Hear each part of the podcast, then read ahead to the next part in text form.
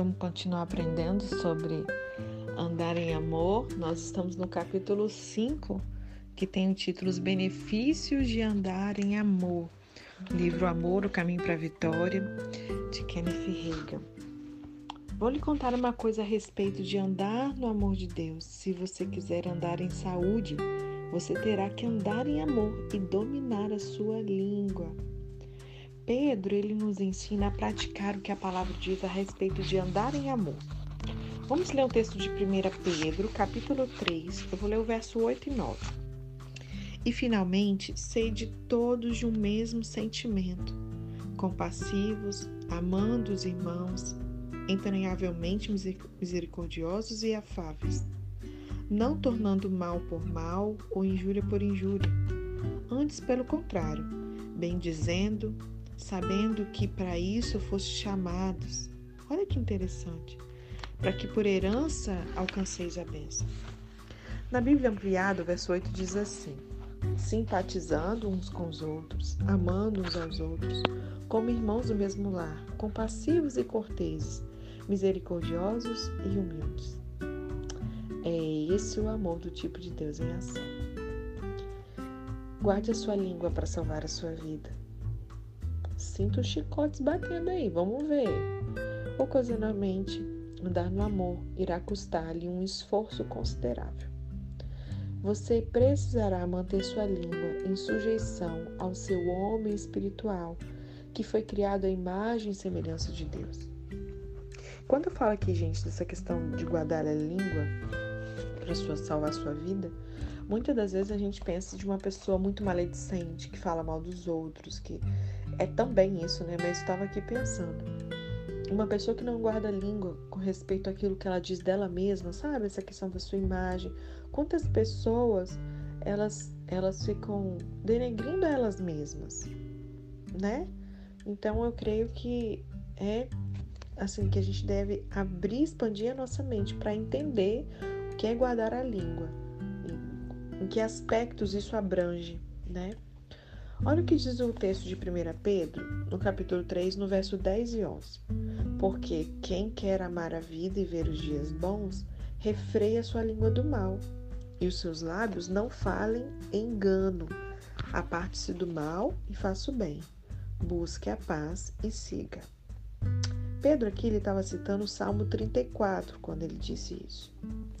O salmista ele sabia que teria de refrear sua língua do mal, a fim de que sua voz fosse ouvida pelo Altíssimo. Ó, Salmo 34, verso 12 a 15 diz assim: Quem é o homem que deseja a vida, que quer largos dias para ver o bem? Guarda a tua língua do mal e os teus lábios de falar enganosamente. Aparta-te do mal e faz o bem. Procura a paz e segue-a. Os olhos do Senhor estão sobre os justos e os seus ouvidos atentos a seu clamor. Você já se deu conta de que o que fala tem muito a ver com a qualidade da vida que tem e com a duração dela aqui na Terra? Da sua língua dependerá muito o fato dos seus dias serem bons ou maus. Aquilo que você vai usufruir na vida tem uma ligação direta com as suas palavras. O segredo para desfrutar a vida e receber muitos longos dias de bênção, acha assim 1 Pedro 3, no verso 10, a parte B diz: refreie a sua língua do mal. O amor, ele sempre evita falar o mal, não causa o dolo ou a malícia contra os outros. Busca a paz com todas as pessoas. Você não conseguirá manter a clemência no seu coração e falar mal do próximo se você quiser viver longos dias felizes. Aqueles momentos em que se está doente não são bons, não é verdade? Às vezes, quando as pessoas estão enfermas, embora tenham sido plenamente alicerçadas nas palavras, nas verdades da palavra e façam todas as confissões de fé certas, elas têm dificuldade em fazer a fé funcionar a seu favor.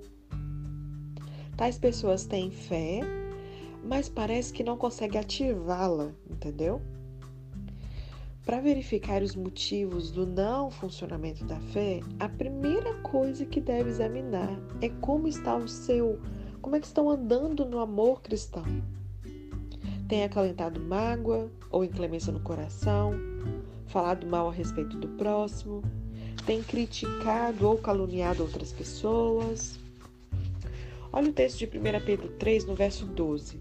Porque os olhos do Senhor estão sobre os justos e os seus ouvidos atentos às suas orações. Mas o rosto do Senhor é contra os que fazem males. A gente pode expressar esse versículo assim: Os olhos do Senhor repousam sobre os que praticam o bem. Ou poderíamos interpretá-lo também da seguinte maneira: Os olhos do Senhor repousam sobre aqueles que andam em amor, e os seus ouvidos estão abertos às suas súplicas.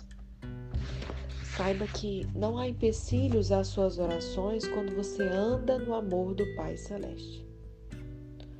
Por outro lado, a Bíblia diz, no verso 12, a parte B, que o rosto do Senhor é contra os que fazem males. E nós já vimos aqui que todo passo dado fora do amor é pecado, é a prática do mal.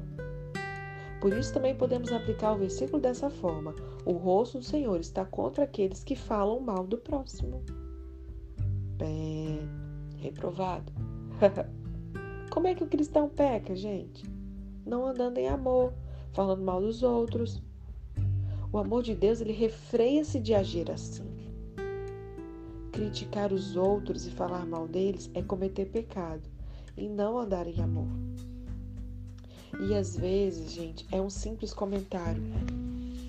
Desde que eu fui ensinada sobre isso pela primeira vez, é algo que sempre sempre é, como eu brinquei aqui, pé, sempre aciona uma sirene em mim. Mas agora, estudando esse livro, ainda mais intenso, obviamente, né? Porque teremos oportunidade de praticar tudo que estamos sendo ensinados pelo Senhor.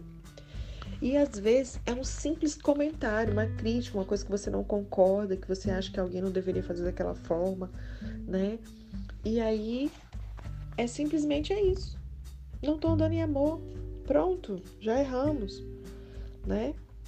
Eu oro para que vocês estejam tão atentos quando eu tenho estado, assim, o Espírito Santo ele tem me deixado é, atenta mesmo, alerta, vigilante com aquilo que sai da boca, com os nossos pensamentos, sobre o andar em amor mesmo, todos os aspectos que nós já estudamos até aqui, né? E ele diz assim: Lembro-me de um incidente que aconteceu há muitos anos, quando eu ainda era jovem e pastoreava uma igrejinha lá no norte do Texas, em uma grande cidade metropolitana que ficava a uns 70 quilômetros de distância dali. Um dos pastores colocou-se em dificuldade e foi expulso da sua denominação. Posteriormente, em uma convenção regional da nossa denominação, um dos superintendentes regionais pregou no culto de manhã e mencionou tal situação. Embora ele não citasse o nome daquele ministro, Todos sabíamos a quem ele se referia. Ele o condenou e, por assim dizer, mandou para o inferno mediante a sua pregação. Alguns dos obreiros que não podiam estar presentes naquele culto matutino me perguntaram a respeito depois, me indagaram, irmão Reagan, o que, que o senhor pensa disso? O pregador tinha razão sobre aquilo que ele disse a respeito daquele pastor? Eu disse sim, concordei com ele. Pois bem, gente, após 15 dias, os pais da minha esposa foram nos visitar. Eles moravam em um sítio que ficava a uns 60 quilômetros de distância. Minha esposa e meus filhos foram para lá e com eles depois do culto de domingo à noite. Eu também iria depois de resolver alguns assuntos da igreja no dia seguinte.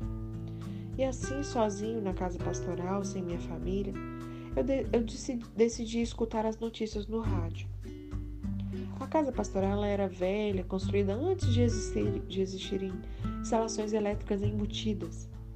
E quando finalmente elas foram, foram instalados ali fios elétricos, foi pendurada uma correia é, ao meio do quarto para ligar e desligar a luz. Quando eu estava pronto para dormir, puxei a correia a fim de apagar a luz e então me ajoelhei ao pé da cama para orar. De repente, o quarto inteiro ficou iluminado. A Bíblia fala acerca de uma luz que Paulo viu, mais brilhante do que o sol ao meio-dia, lá em Atos 9, né? No, no versículo 3 e também em Atos 22, no verso 6. A luz que eu vi também tinha o mesmo brilho intenso. O quarto inteiro ficou mais iluminado do que quando a luz estava acesa. E eu enxerguei com clareza todos os móveis. E então, no meio da luz brilhante, eu escutei essas palavras: Quem és tu que condenas o servo alheio? Eu vou dar três segundos para você pensar sobre essa pergunta. Quem és tu que condenas o servo alheio? Eu sabia que era o Altíssimo. E eu disse, Pai, não condenei o teu servo. Eu percebi imediatamente de quem que o Senhor estava falando. Ele se referia àquele pastor que se colocou em dificuldades. A resposta que eu obtive de Deus foi a repetição das palavras: Quem és tu para condenar o servo alheio? Eu repeti: Senhor, eu não condenei mesmo o teu servo. E pela terceira vez, o Senhor me perguntou: Quem és tu que condenas o servo alheio? Eu disse novamente: Senhor, não condenei o teu servo. E o Senhor falou: Você não disse. E então o Senhor citou o comentário que eu fiz a respeito daquele pastor. Um comentário que eu fiz a respeito daquele pastor. Gente, quando entramos em uma situação assim, a nossa carne quer assumir o controle. Você se lembra do episódio em que Adão se viu em apuros e jogou a culpa sobre sua mulher? Acusou Eva ao falar com o Criador: Essa mulher que tu me deste. Realmente, o primeiro homem desejava culpar a todos, menos a ele mesmo. A carne sempre quer acusar outras pessoas. E aí eu retruquei: Senhor, só citei o superintendente regional. E o Todo-Poderoso me repreendeu. Quando você concordou, olha o quanto isso é grave. Quando você concordou com esse superintendente, foi a mesma coisa que ter afirmado por conta própria. Quem és tu para condenar o servo alheio? Quando o Senhor disse assim, ele me desmontou. E então eu tentei explicar. Achava que aquele pastor estava errado. Afinal de contas, ele não cometeu pecado. O Pai Celeste não me revelou detalhe algum sobre a situação daquele pastor, mas em vez disso ele me fez uma pergunta: De quem ele é servo? Meu ou seu? E eu respondi: Se ele é servo de alguém, Senhor, é teu, certamente não é meu. E o Altíssimo me disse: Já que ele é o meu servo, eu vou mantê-lo em pé. Sabe de uma coisa? O Senhor fez exatamente isso. Ele firmou aquele pastor que se tornou um dos mais destacados da região do Texas. Aquele ministro passou a ser respeitado por todos, muito embora tivesse errado em uma única ocasião no passado. Quem somos nós para criticar os servos do Senhor? Pai, nos perdoa. Por quantas vezes negligenciamos e fazemos comentários ou concordamos com as falas que emprestamos nossos ouvidos. Quem somos nós para criticar os servos do Senhor? Às vezes são as coisas que dizemos a respeito do nosso próximo que estragam a nossa saúde. Muitas vezes não entendemos por que a enfermidade chega. Eu tive uma outra experiência do mesmo tipo. Minha esposa e eu realizamos uma campanha de avivamento no leste do Texas em uma igreja do Evangelho Pleno. Fomos até lá para uma convenção da nossa denominação. Um dos pastores daquela região do estado tinha tido problemas, teve que sair da denominação. E eu perguntei a alguém: em que que ele errou? E a pessoa me contou os feitos do pastor e sem refletir, eu declarei de imediato: qualquer pessoa com o mínimo de bom senso saberia que esse homem não deveria ter agido assim. Nada mais pensei a respeito. Minha esposa e eu encerramos a campanha e viajamos até a convenção. Pois bem, usualmente eu ando na saúde divina, me sinto bem o tempo todo. No entanto, durante essa convenção, eu não me senti saudável, eu não conseguia nem dormir à noite. Normalmente adormeço logo que eu encosto a cabeça no travesseiro. Fiz todas as confissões de fé certas, Criei que tinha recebido minha cura, mas ainda assim eu não estava em uma boa condição física. Na terceira noite do evento, eu continuava com insônia. E eu falei: Senhor, Se eu amanhecer assim, eu não conseguirei ir até a convenção. Meu corpo está se esgotando. Saí da cama, fiquei de joelhos e comecei a orar. E eu me lembrei de alguma coisa que a doutora Lilian Ilmans tinha me dito certa vez. Ela era uma médica que, em determinado período, ela se tornou dependente de drogas. Ficou tão doente que estava a ponto de morrer. Mas então ela foi salva e Deus a levantou do leito da morte. A partir desse milagre, passou o restante da vida pregando sobre cura divina. E certa ocasião, a doutora Linha afirmou assim: Se eu orar sem a resposta, começo a mudar. Por quê? Porque alguma coisa terá que ser mudada antes de ver a resposta. E não é Deus que será transformado, porque Ele é imutável. Vocês entendem essa frase da doutora? Então, se você está orando por algo, a resposta não está vindo, sinal que tem alguma coisa que você precisa mudar. Porque se não está vindo, o problema não está do lado de lá de quem está ouvindo, que é Deus, que é perfeito e imutável. Né? Quem tem que ser transformado sou eu e você. E eu me recordei de ter lido a declaração dessa médica, de modo que eu comecei a fazer mudanças em mim. Eu tinha feito todas as confissões bíblicas, dita todas as coisas certas, mas a minha saúde não melhorava. E aí finalmente eu perguntei ao Pai: O que, que é de errado comigo, Senhor? Não consegui ligar minha fé contigo. E o Altíssimo me trouxe à memória. Você disse certa coisa a respeito do irmão Fulano. E o Senhor foi e citou o pastor pelo nome para mim. E eu respondi: Senhor, eu só comentei que qualquer pessoa com um pouco de bom senso saberia que não deveria ter agido daquela maneira. E o Senhor então me indagou: Você sabe debaixo de quais pressões ele estava? Eu respondi: Não, Senhor. E aí Deus me perguntou: Conhece as circunstâncias envolvidas nesse caso? Eu respondi novamente: Não, Senhor. O Pai Celestial me repreendeu. Se você estivesse na mesma situação, talvez você não teria saído tão bem quanto ele. Uau! E com lágrimas eu disse: Perdoa-me, Deus. Por favor, me perdoa. Eu me arrependo. E sabe de uma coisa? Tão logo eu me arrependi, eu fui sarado. Aleluia. A cura, ela não demorou tempo algum. Eu fiquei com saúde no mesmo instante. Eu pulei da cama e dormi bem pela primeira vez em várias noites. Aqui, pois, há um princípio envolvido. Nós não podemos criticar e julgar outra pessoa porque nós não conhecemos as circunstâncias, as pressões da vida dela que a levaram a agir de tal forma. Somente o Senhor tem consciência disso. Foram situações assim que me ensinaram a manter a boca calada quanto a criticar os servos do Senhor. É muito fácil depreciar os outros, mas é possível que não nos tivéssemos comportado tão bem com eles em circunstâncias iguais. A Bíblia diz em Mateus 7,1: Não julgueis para que não sejais julgados. É por isso que não devemos julgar, de outra forma seremos condenados pelo Senhor.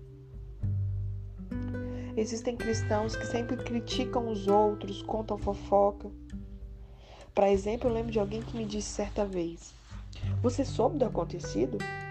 Aquele pastor adulterou com a secretária dele. Será possível? Mas parece que Deus realmente está abençoando a ele e a sua igreja. Quando aconteceu o escândalo? Perguntei. Agora faz uns 12 anos, a pessoa respondeu. Então eu disse: que, afinal de contas, você está falando sobre isso agora? Ninguém deve espalhar isso. É mentira que o diabo está espalhando contra ele, pois aquele pastor se arrependeu, endireitou a sua situação com o Pai, de modo que o erro foi apagado pelo sangue de Jesus. Deus não se lembra mais desse acontecido. Para andar em amor, você também terá que esquecê-lo, não sair por aí falando a respeito. Há uma passagem na Bíblia em que se pode ler 1 Pedro, capítulo 4, verso 8.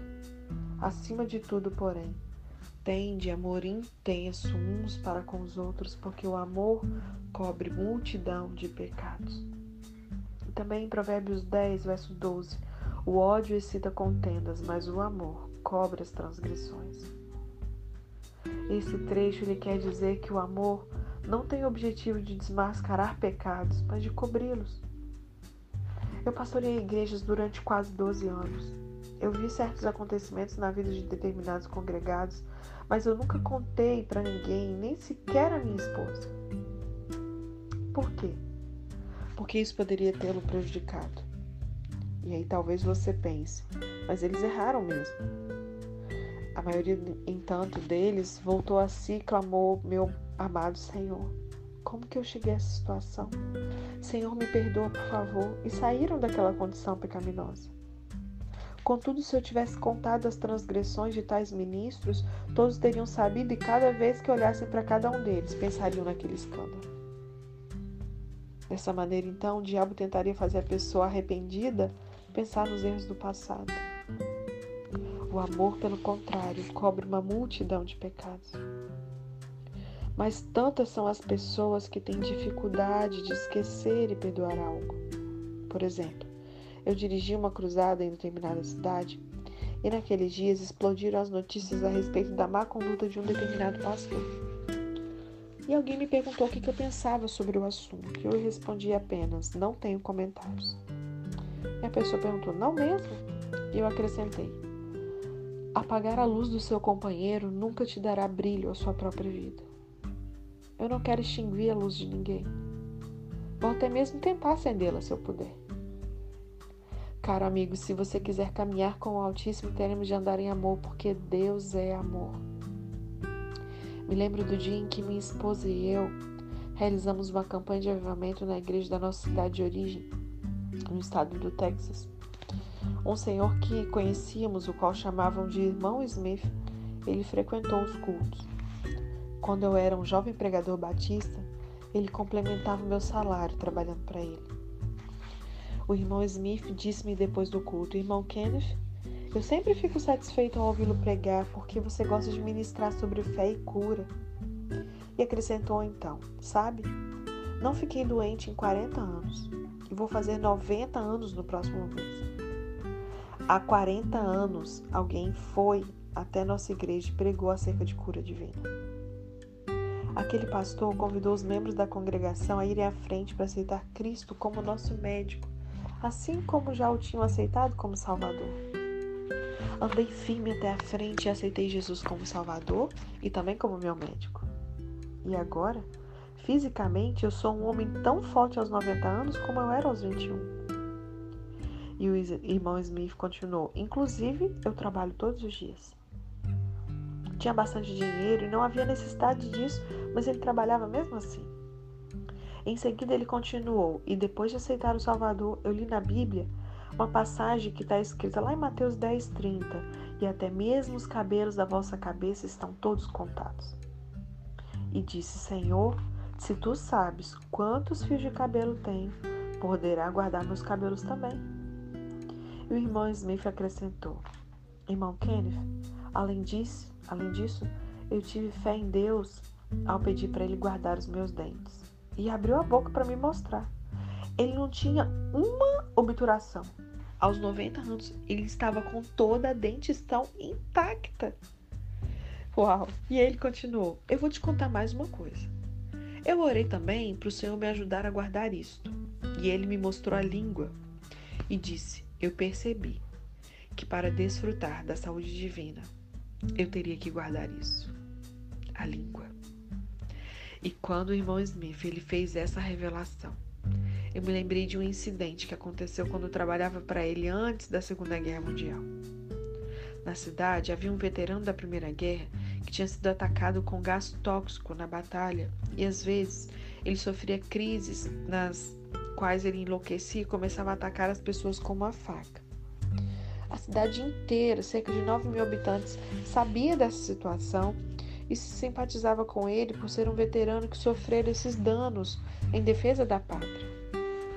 Quando entrava em crise, esse homem era trancado na cadeia durante uma ou duas noites. Depois de melhorar, eles soltavam ele e passava bem por algum tempo. Até mesmo as pessoas que tinham atacado não gostavam de fazer queixa contra ele na delegacia porque sabiam de tudo quanto ele havia padecido durante a guerra. Certo sábado de noite, porém, o delegado foi chamado para prender esse veterano, pois os outros policiais não estavam conseguindo controlá-lo. Quando o homem ficava embriagado, o delegado sempre conseguia acalmá-lo e concordava em dormir na cadeia até passar a crise, em vez de optar pela violência. No entanto, naquela noite, quando o delegado foi chamado, aquele veterano não quis guardar a faca. Sua cabeça não funcionava bem e o coitado sofrera tanto que na realidade só queria morrer. E o veterano disse ao delegado: Ou vou degolar você, ou terá de me matar. Não há outra escolha. Dizendo assim, ele atacou o delegado com sua faca e ele atirou nele. O veterano morreu no hospital às quatro da madrugada. No dia seguinte, a notícia da sua morte se espalhou pela cidade e as pessoas falavam a respeito. Quase todos os habitantes deram um suspiro de alívio ao saberem que tal homem tinha falecido. Muitos tinham algo para dizer a respeito, mas eu notei que o irmão Smith ele não comentava coisa alguma. Alguns diziam, deve ter executado esse mau elemento na cadeia elétrica. Deve, deviam, né? Deviam ter executado ele na cadeira elétrica. Parecia que todos tinham uma palavra maldosa a proferir contra aquele veterano. E depois de terem acabado de falar, o irmão Smith comentou: Eu notei uma coisa. Ele tinha os olhos bem bonitos. Quando o irmão Smith declarou isso, todos ficaram quietos e se afastaram dele. Smith nunca dizia uma só palavra maldosa contra pessoa alguma. Enquanto Smith falava comigo na igreja anos mais tarde, eu me lembrei daquele incidente. Aqui estava o irmão Smith, com 90 anos, boa saúde, porque ele aprendeu os segredos de refrear a língua de falar o mal e de andar em amor. Glória a Deus. Que esse exemplo é incrível. Eu não sei vocês, mas assim. A cada dia a leitura tem sido surpreendente, mas a de hoje em especial, assim, é, gerou ainda mais fé. Foi, creio que, uma exortação ainda mais clara, incisiva eu estava pensando, né, o quanto Deus nos ama e o quanto eu agradeço por Ele ter essa revelação progressiva, para que a cada vez mais Ele possa aprofundar. Ele vai exigir um pouco mais de nós, né? Mas por certo nós seremos um pouco mais parecidos com aquilo que Ele projetou para nós e poderemos também desfrutar de todos esses benefícios de andar em amor, incluindo a nossa saúde. Amém?